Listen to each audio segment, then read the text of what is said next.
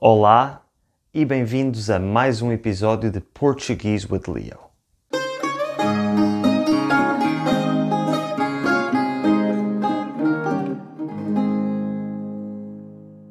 O último episódio foi um episódio carregado com muita informação em que falámos muito sobre gramática. É um episódio muito importante para orientar o vosso estudo de português e que eu recomendo que vejam e ouçam mais do que uma vez. Hoje vamos falar de um tema um pouco mais ligeiro e divertido. Vamos falar de provérbios portugueses. Antes de mais nada, quero fazer uma distinção entre duas coisas. Uma são expressões idiomáticas e a outra são provérbios ou ditados populares. As expressões idiomáticas, ou idioms em inglês, são frases que têm um significado diferente do seu significado literal e que são usadas para descrever situações do dia a dia. Existem expressões idiomáticas em todas as línguas, mas são diferentes em cada língua e não fazem sentido se as tentarmos traduzir literalmente. Por exemplo, a expressão portuguesa dar com a língua nos dentes é uma expressão que significa contar um segredo, revelar alguma coisa que não devíamos contar a ninguém. A tradução literal desta expressão para inglês seria algo como tapping the tongue against the teeth, o que não existe em inglês e não faz sentido. A verdadeira expressão correspondente em inglês é spill the beans. Da mesma forma, se traduzirmos a expressão inglesa spill the beans para português, ficamos com algo como entornar os feijões, que também não faz sentido. Ou seja, as expressões idiomáticas não podem ser traduzidas literalmente de uma língua para outra. Os provérbios ou ditados populares, também conhecidos como proverbs em inglês, também são expressões que têm um significado diferente do seu significado literal, mas têm uma origem popular e normalmente escondem uma lição de moral. Hoje vamos aprender alguns dos provérbios mais utilizados em Portugal, vamos aprender o seu significado literal, a sua origem e qual o conselho ou lição de moral que eles escondem.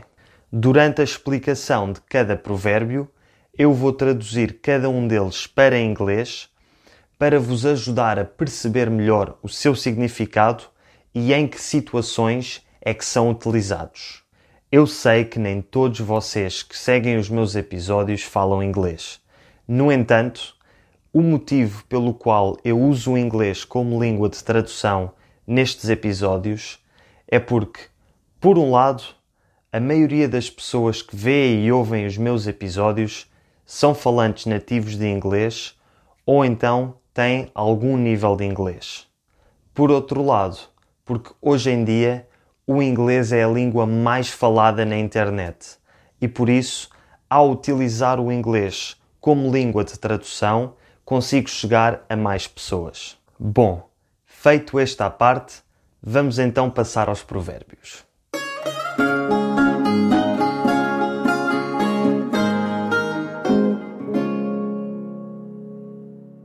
O primeiro provérbio de hoje é: Devagar se vai ao longe. Este provérbio pode ser traduzido de forma literal como Slowly one goes far, mas o verdadeiro equivalente em inglês é Slow and steady wins the race. É um provérbio muito conhecido e que certamente existem muitas outras línguas para além do português e do inglês. Este provérbio tem origem na fábula da lebre e da tartaruga, que é uma fábula em que uma lebre e uma tartaruga fazem uma corrida. A lebre é muito rápida, mas a tartaruga, apesar de ser lenta, é persistente e não desiste, e no final é a tartaruga que ganha a corrida. A lição deste provérbio é que com determinação e sem desistir conseguimos alcançar aquilo que desejamos. O segundo provérbio é o seguinte: grão a grão enche a galinha ao papo. A tradução literal deste provérbio seria grain by grain the chicken fills its belly. mas o verdadeiro equivalente em inglês é A penny saved is a penny earned. Este provérbio também tem um significado semelhante ao primeiro de que falei. É um provérbio que ensina que a determinação e a persistência ajudam a chegar aos objetivos, mas neste caso aplica-se mais a objetivos financeiros. Normalmente usa-se esta expressão quando se quer dar conselhos sobre poupar dinheiro. Se formos acumulando dinheiro de forma consistente, mesmo que seja muito pouco de cada vez, no futuro teremos muito dinheiro. O próximo provérbio também fala sobre galinhas e é o seguinte: A galinha da vizinha é sempre melhor do que a minha. A tradução literal deste provérbio é The neighbor's chicken is always better than mine. Mas o verdadeiro equivalente em inglês é o provérbio The grass is always greener on the other side. Aqui podemos ver uma característica típica de alguns provérbios, que é o facto de rimarem e terem uma cadência quase musical. A galinha da vizinha é melhor do que a minha. Este provérbio chama a atenção para o facto de as pessoas nunca estarem satisfeitas com aquilo que têm e acharem sempre que os outros têm mais sorte ou têm coisas melhores. O quarto provérbio não fala sobre galinhas, mas ainda assim ainda fala sobre animais com asas. E é o seguinte: mais vale um pássaro na mão do que dois a voar. Este provérbio pode traduzir-se palavra por palavra como It's better to have a bird in the hand than two birds flying away. O provérbio inglês equivalente a este provérbio é muito parecido e é o seguinte: A bird in the hand is worth two in the bush. Este provérbio é usado quando queremos dizer que é melhor escolher coisas ou situações que estão asseguradas, mesmo que tenham menor valor, do que escolher coisas ou situações de maior risco, mesmo que possam no final trazer mais proveito. Ou seja, é melhor jogar pelo seguro. Este provérbio, mais vale um pássaro na mão do que dois a voar, é um provérbio mais conservador que diz que não devemos arriscar na vida e que devemos contentar-nos com o pouco que temos. No entanto, nem todos os provérbios defendem esta ideia e o próximo provérbio defende precisamente o contrário. O próximo provérbio defende precisamente que devemos arriscar se queremos ganhar e é o seguinte: quem não arrisca, não petisca. Este provérbio pode traduzir-se palavra por palavra como Those who don't risk, don't snack. E é equivalente à versão inglesa Nothing ventured, nothing gained. Como já expliquei, este provérbio diz que se queremos chegar longe na vida e atingir os nossos objetivos, temos de correr riscos. Voltando aos provérbios com animais, o nosso sexto provérbio é a cavalo dado não se olha o dente e corresponde ao provérbio em inglês Don't look a gift horse in the mouth. Aqui os provérbios nas duas línguas são quase exatamente iguais, palavra por palavra, porque têm a mesma origem. A origem deste provérbio vem do costume de se inspecionar os dentes de um cavalo para avaliar a sua idade e a sua qualidade, porque normalmente os cavalos mais velhos têm dentes mais compridos. No entanto, se um cavalo foi oferecido e não foi comprado, se não pagamos nada pelo cavalo, então não devemos avaliar a qualidade, devemos apenas aceitar o presente e agradecer. A lição deste provérbio é que não devemos julgar aquilo que nos é oferecido, não devemos julgar os presentes, nem avaliar se são bons ou maus, devemos apenas aceitar com educação, porque a cavalo dado não se olha o dente.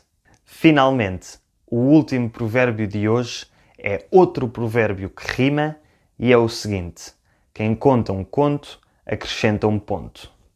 Este provérbio pode traduzir-se palavra por palavra como He who tells a tale adds a point, mas a verdadeira tradução o verdadeiro equivalente em inglês é The tale grew in the telling.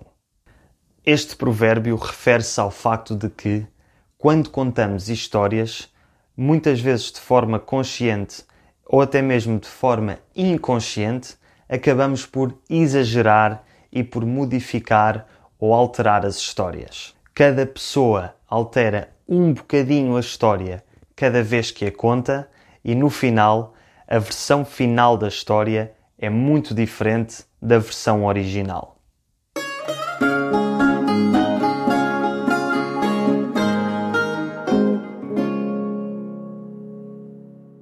E chegamos ao final dos sete provérbios que eu tenho para vocês hoje. Espero que tenham gostado.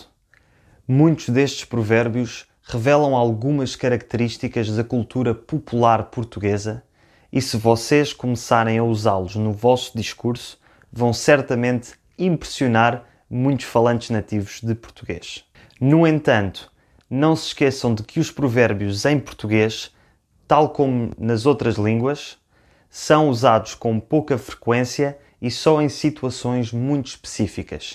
É muito estranho uma pessoa falar quase só em provérbios, por isso o meu conselho é que os usem muito de vez em quando.